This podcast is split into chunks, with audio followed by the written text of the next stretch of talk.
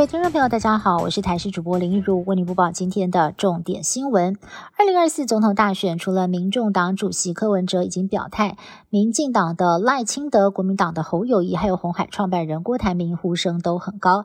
针对台面上四个可能的人选，前立委沈富雄形容侯友谊就像是笼中虎，一旦把笼子打开，民调就会一路飙高；而赖清德则是像花豹，善于隐藏又跑得快。至于郭台铭，自以为老虎。实则是一只病猫。至于柯文哲调皮不按牌理出牌的个性，就像是一只泼猴。神父雄更是预言，如果侯友谊代表国民党出战，二零二四柯文哲就没有胜算。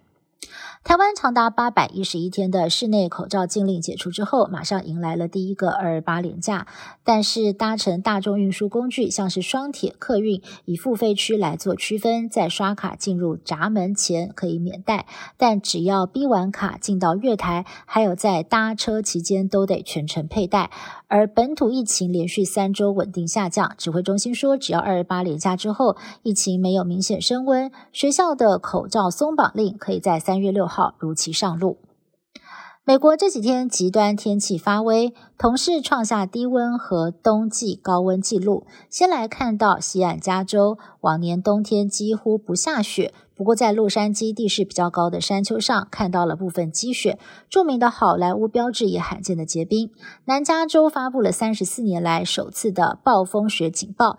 另外，在更北边的奥勒冈州还有华盛顿州，降雪量更是惊人。当地的居民不习惯雪中开车，意外频传。这波冬季风暴也影响到了中西部还有五大湖区，极端天气警报影响多达六千万人。不过，看到了东部跟南部各州出现异常暖冬，华。府跟亚特兰大都标出了二月历史高温，佛州高温甚至是上看摄氏三十度。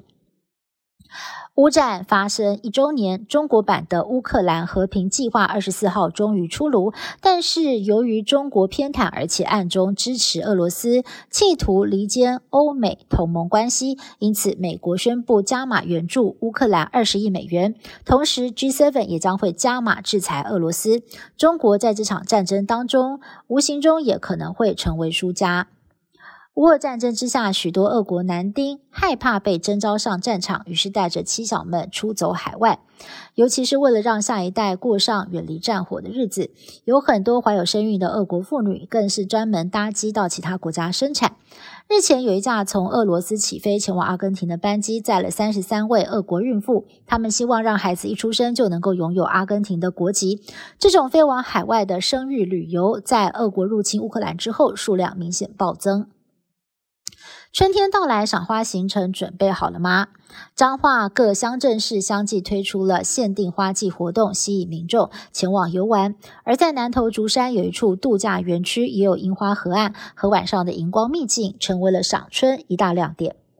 以上新闻是由台视新闻部制作，感谢您的收听。更多新闻内容，请您持续锁定台视各界新闻以及台视新闻 YouTube 频道。